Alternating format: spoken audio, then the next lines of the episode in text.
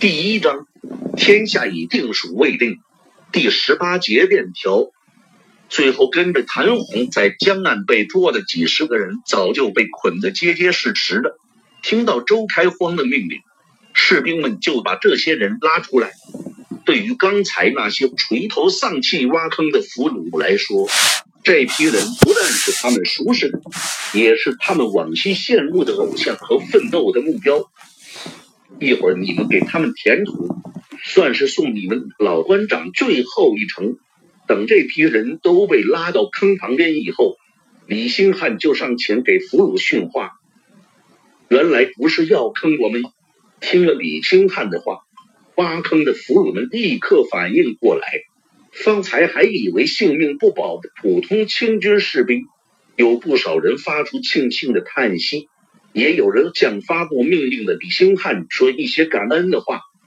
俘虏中间比较机灵，注意到了李兴汉。周开荒对邓明恭敬的神态，在心里暗暗猜测邓明的身份。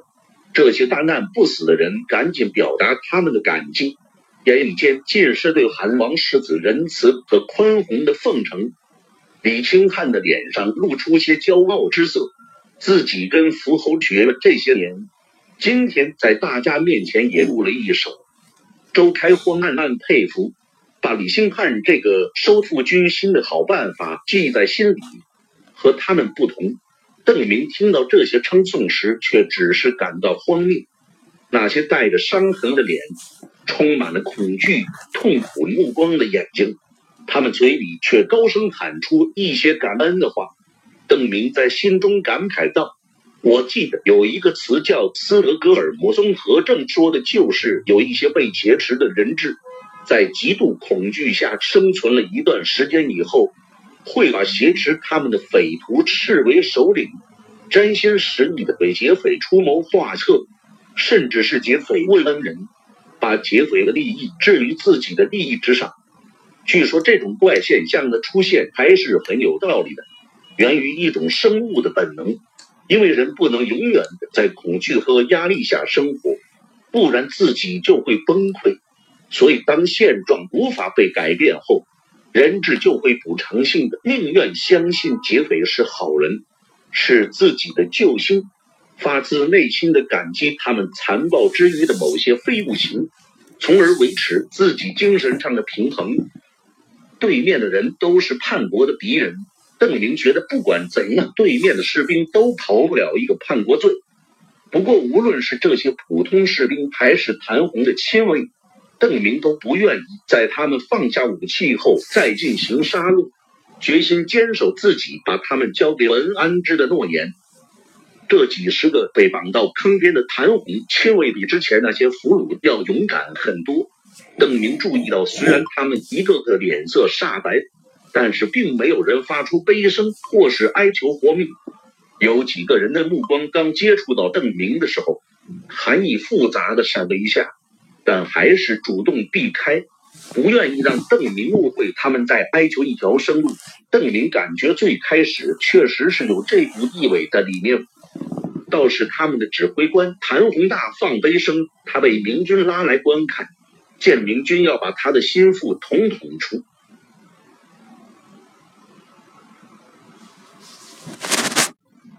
死。作为一个猴年的谭红竟然嚎啕起来，是我对不住你们了。借着火光，邓明看到周围的明军士兵脸上满是快意的复仇之色。谭红的营墙上悬挂着许多重庆之战明军溃兵的首级，明军进营后才把他们取下来，准备让他们亲眼看见明军宰了这些叛徒后再一安葬。明军士兵很清楚。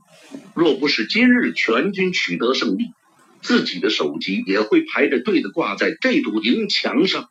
这些射向俘虏的仇恨的目光，还有他们见到谭红吃太后的快意笑容，让本来打算出言劝解的邓明犹豫了一下。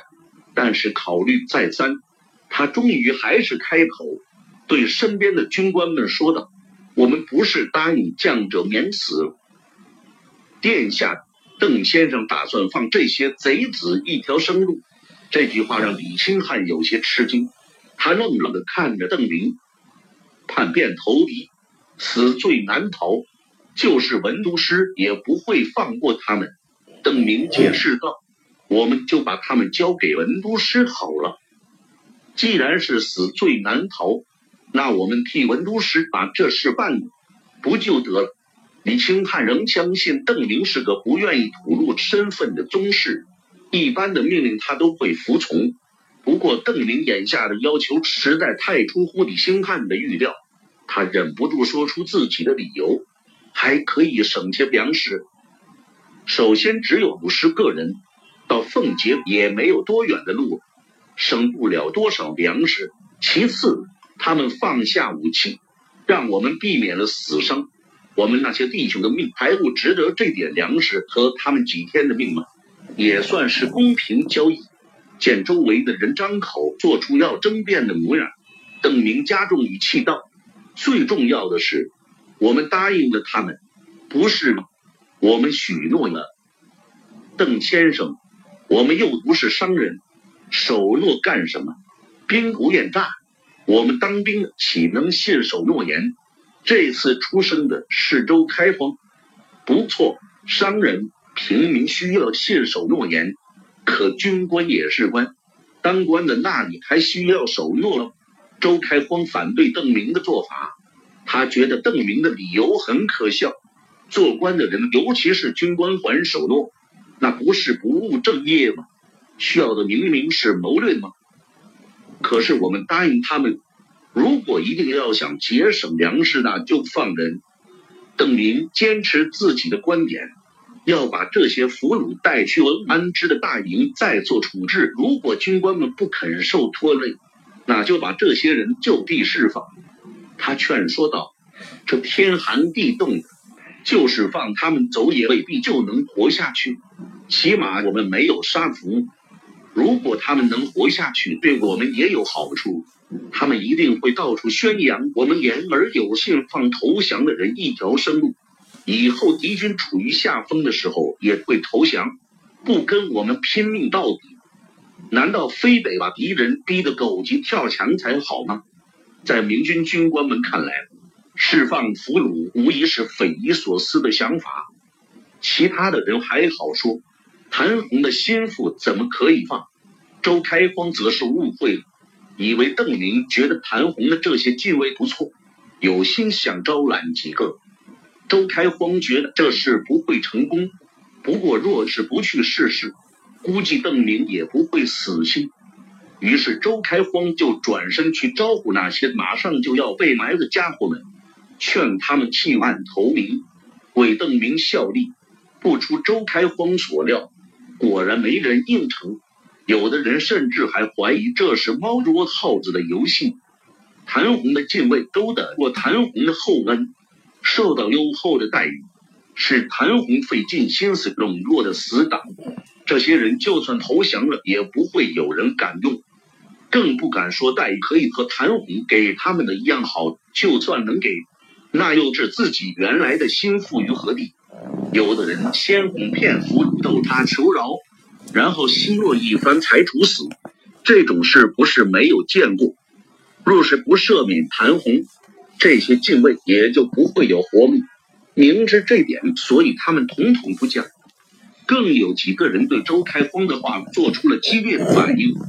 比如今天从始至终守在谭红身边的那两个侍卫，本来就不同意谭红投降，跟着一起投降是出于服从，也是想为谭红增加些活命的机会。如果谭红的实力完全覆灭，那么，按照惯例不会得到赦免，但如果还有相当一部分忠于谭红的人存活，而朝廷又想利用这股力量的话，也许会考虑赦免谭红。机会虽小，但终归是一线生机。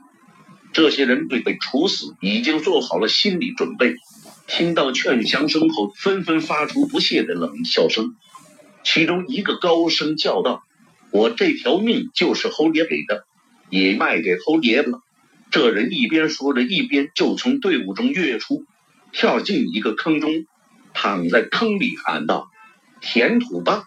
有这个人带头，又有几个对谭红死心塌地的家伙跟着一起跳进了坑里，在坑底躺着，齐声大叫：“侯爷，我们下辈子还跟着您。”作为同样驻扎在万县的军队，谭文的部下对谭红部队的情况了解不少，当即就有人告诉邓林和周开封，领头跳进坑里的那个人是乱世中父母双亡的孤儿。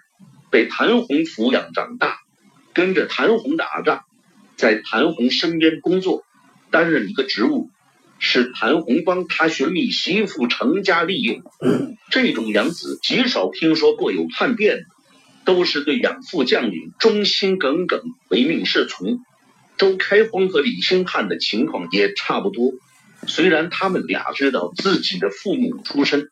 但从小到大也一直受到各自顶头上司的照顾，同样是最受信赖的一批心腹。听了介绍后，周开封竖起大拇指，大声称赞道：“壮士，拿酒来，我要请这些个跳坑的壮士满饮一碗。”李兴汉对周开封的提议同样非常赞同，虽然是敌人，但这样的忠义之士还是要表彰的。跟着称赞了几句后，李兴汉回头望向邓明。李兴汉从小接受的教育就是培养这种为主尽忠的精神。以他想来，邓明也会称赞这种忠诚行为。毕竟没有人喜欢叛徒，不是吗？但邓明的脸上却没有丝毫的赞许之色。将前因后果听明白后，邓明对这种行为有一种说不出的厌恶感。他首先联想到的就是陈公博这个大汉奸。陈公博远没有像汪精卫对日本那么亲，但是他自诩受过汪精卫很大的恩惠，所以无论汪精卫让他去做什么，他都会忠心不二。为了两个人的私交，陈公博可以背叛国家，毫无愧疚的对自己的同胞白刃相加。这在现代人眼里只可能有一个评价。那就是人渣败类，把他们从坑里拉出来。邓明在开口的时候，口气变得冷冷的，不许给这些人敬酒，更不许给他们吃饭。不过还是不杀他们。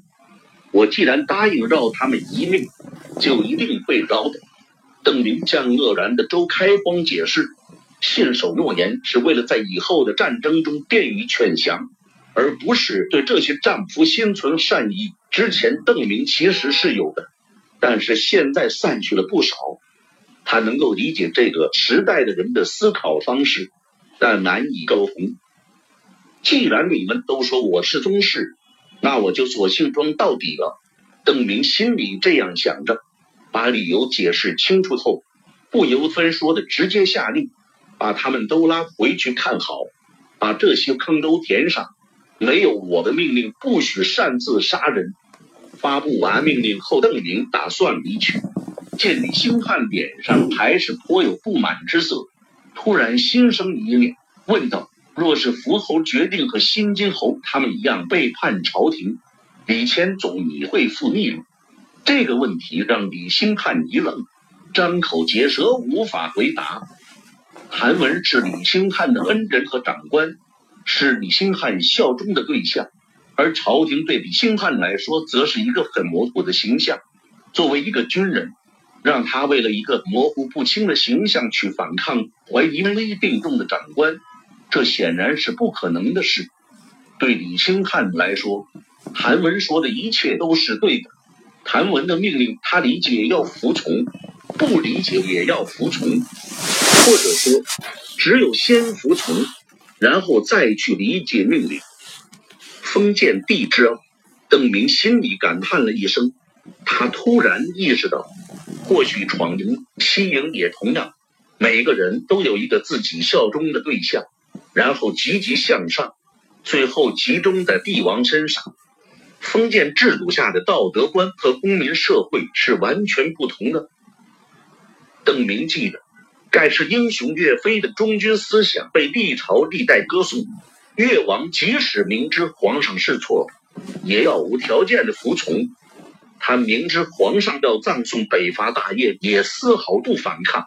为了保证皇上的意志能完全执行，越王被捕的时候，还把军队中自己的儿子和心腹一起带走，不让他们有反抗的机会，给皇上减少顾忌和障碍，听任皇上收拾自己，破坏北伐。结果岳飞和他的儿子一起遇害。这种对古人赞叹不已的忠诚，在公民社会只有一个评价。于东是英雄的不足，而不是长处。邓明之前的好心情散去大半，走回自己营帐的路上，默默想着：以前我还不觉得，来到这个世界，我才明白五四运动是如何深刻的改变了我们的民族和国家。处决石有三的时候，再没有人觉得他部下是卑主忘恩的吧？枪毙大汉奸陈公博的时候。也不会有壮行酒吧。邓明走后，周开荒很不情愿的命令把犯人又都关了回去。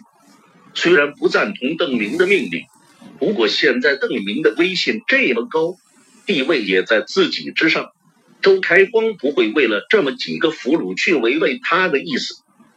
君无戏言。片刻后，认定邓明吧是三太子的周开荒。又嚷嚷起来，他自认为终于想明白邓明的心理了。没错，邓明不是普通的人物，而是宗室子弟。虽然不一定是崇祯遗孤，但看起来也是个亲藩大王。那么他显然就要遵循一些与众不同的行为规范。周开荒不少次从故事和戏剧里听过“君无戏言”这个词，他把这个词和邓明对承诺的坚持联系起来了。啊，不错，李兴汉也恍然大悟。邓明虽然不承认他是三太子，但周开荒认为他其实就是，而且迟早有一天会真相大白。若是今日邓明悔诺，自然是令他自己蒙羞。想通这点后，周开荒也就不再对邓明的命令。耿耿于怀，这倒是证明他老周在晚宴上不是信口开河的新证据。李清汉在逃亡的路上，只想着如何千方百计领着兄弟们返回万茜，没有时间考虑今后的前途。今晚的大捷让李兴汉稍稍减轻了心理沉重的负担。刚才邓明的问话触动了李兴汉的心弦。之前他一直无条件的服从谭文，和这个时代所有的人一样，他选择了一个效忠的对象。这个对象需要足够近，让他能够接受命令，做出报告；需要比他地位高，让他能够心服口服。在封建帝制中，只要是个不想谋朝篡位的人。他就需要这样一个效忠对象。李兴汉现在失去了效忠的对象，被邓明顺口一问，李兴汉心里立刻变得空荡荡的，没了着落。这种效忠链就像是拴住风筝的线，从至高无上的天上传到天子朝廷手中，然后一级级的传递下来。当人在这个链条上时，好像就找到了自己在整个社会中的位置。而失去了他之后，李兴汉就感觉自己好像是水中的浮萍，被社会所抛弃了。这种感觉就类似于公民社会中的失业，失业就是社会不需要一个人的劳动，因此他感到自己被边缘化，没有价值。在这个封建时代，如果没人需要李兴汉的效忠，那他就会感到自己被边缘化了。他也确实是成了边缘人群中的一员，不仅自己需要重新找到位置，李清汉的部下们也不愿意做一夜浮萍。李清汉必须要迅速的给自己重新找到一个效忠的对象，把自己文物重新锁在效忠链上，这样他和他的部下们心里才能踏实，才能重新感受到自己在这个天下、这个世界中的价值。